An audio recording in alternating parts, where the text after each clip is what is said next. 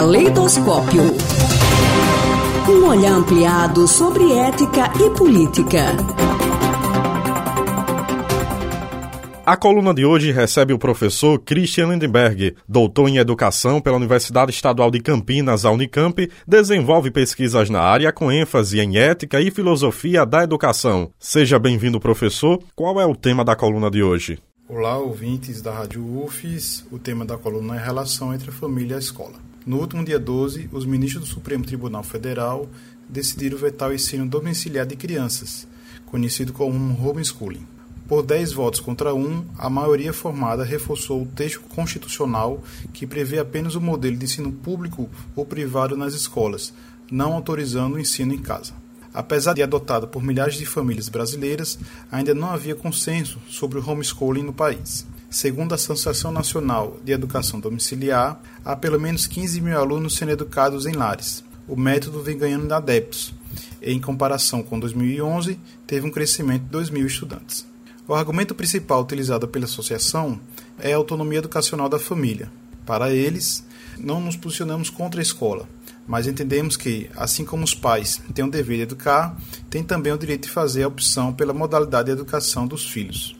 Defendemos, portanto, diz a associação, a prioridade da família no direito de escolher o gênero de instrução a ser ministrado aos seus filhos. Este debate remete a outros do gênero as ideias defendidas pelo projeto Escola Sem Partido e a retirada de componentes relacionados à educação sexual e de gênero do currículo das escolas são pautadas fundamentalmente pela tese de que a família é a única instituição autorizada a educar os filhos, seja do ponto de vista moral e, com o homeschooling, científico.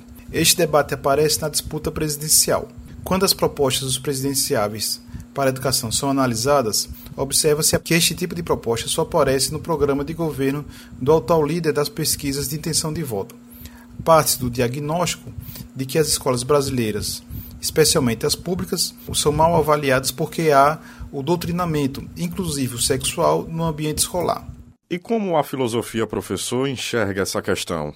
O fato é que esta discussão nos conduz a indagar qual é o papel da escola, da família e da sociedade, especialmente em regimes democráticos, na educação?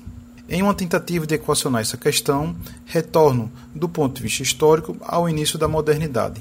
Parece-me que a chave para este debate está na caracterização que os filósofos britânicos Thomas Hobbes e John Locke deram ao conceito de poder paterno. Hobbes aponta que uma criança, que a criança é uma propriedade natural da mãe e argumenta que a família é o primeiro grupo social em que a criança é inserida, embora estabeleça que na sociedade contratual o exercício do poder político é exercido exclusivamente por um único soberano, ou seja, o rei. Esta argumentação hobbesiana aparece em três momentos diferentes da sua produção intelectual: em elementos do direito natural e político, do cidadão e no Leviatã. Destes escritos, pode-se extrair também que o poder paterno é exercido naturalmente pela mãe, mas com o estabelecimento da sociedade contratual, este poder é transferido para o soberano. O cuidado com as crianças se deve ao fato de que ele é incapaz de garantir a própria sobrevivência. Terceiro, Hobbes argumenta que há uma relação afetiva entre aquele que exerce o poder paterno, o soberano, e aquele que é submetido a este tipo de poder, o súdito. Locke, embora não cite diretamente Hobbes na sua crítica à compreensão vigente de poder paterno, contrapõe a visão hobbesiana, defendendo que a criança é uma propriedade temporária do pai e da mãe, ou seja, o poder paterno é exercido pelos progenitores do infante e tem um caráter transitório. A defesa lockeana consente que este tipo de poder é limitado e dura até o momento em que a maioridade intelectual da criança é alcançada. Entretanto, quando o assunto é a educação das crianças, Locke não esconde a possibilidade de os pais contratarem alguém para poder educar os próprios filhos.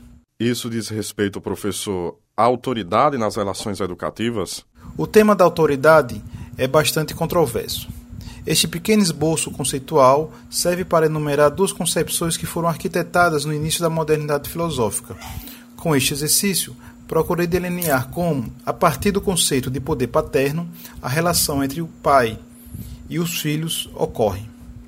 Tais contribuições, por terem sido manifestadas no nascedouro da concepção moderna de sociedade e, e consequentemente da visão moderna de família e de Estado, tende a colaborar na compreensão da gênese da relação entre os pais, o filho e a escola. Afirmo que compreender esta relação é fundamental para entender o papel da escola na modernidade, particularmente sua relação com a sociedade e com a família. Faço isso porque esta situação foi sendo paulatinamente modificada e ganhou novos contornos com a institucionalização da escola em meados do século XVIII e início do XIX. Como se sabe, a etimologia identifica que o termo escola tem origem grega, no termo escolher, e significa descanso, repouso, lazer, tempo livre, estudo, ocupação de homem com ócio, livre do trabalho servil. Passou para a língua latina, onde é encontrado como escolar, escolai, significando, portanto, ocupação literária, assunto, matéria, escola, colégio, aula, divertimento, recreio. Em outros termos, a escola é o ambiente na qual as crianças e os adolescentes se socializam, mas também é local propício para a prática educativa. É na instituição escola, por exemplo, que as crianças são submetidas a regras explícitas e transparentes a todos, que definem constrangimentos ao mesmo tempo que o legitimam. Por ser uma instituição, a escola é um espaço social, relativamente autônomo e que possui uma função social. Em sua relação contemporânea com os pais, a escola serve como espaço em que a responsabilidade paternal com a sociedade se efetiva, construindo uma relação de reciprocidade com ela. Por isso que a sociedade contemporânea atribui à escola um papel altamente relevante, em que pese propostas conceitualmente ultrapassadas e conservadoras. Por fim, Olivier Rebu define a educação como o conjunto dos processos e dos procedimentos que permite a qualquer criança aceder progressivamente à cultura, pois o acesso à cultura é o que distingue o ser humano do animal. Por isso, que defender a escola como local propício à prática educativa é uma questão de coerência. Professor Christian Lindberg, obrigado pelas informações à coluna e até a próxima. Agradeço aos ouvintes da Rádio UFES pela atenção e até a próxima. Caleidoscópio. Um olhar ampliado sobre ética e política.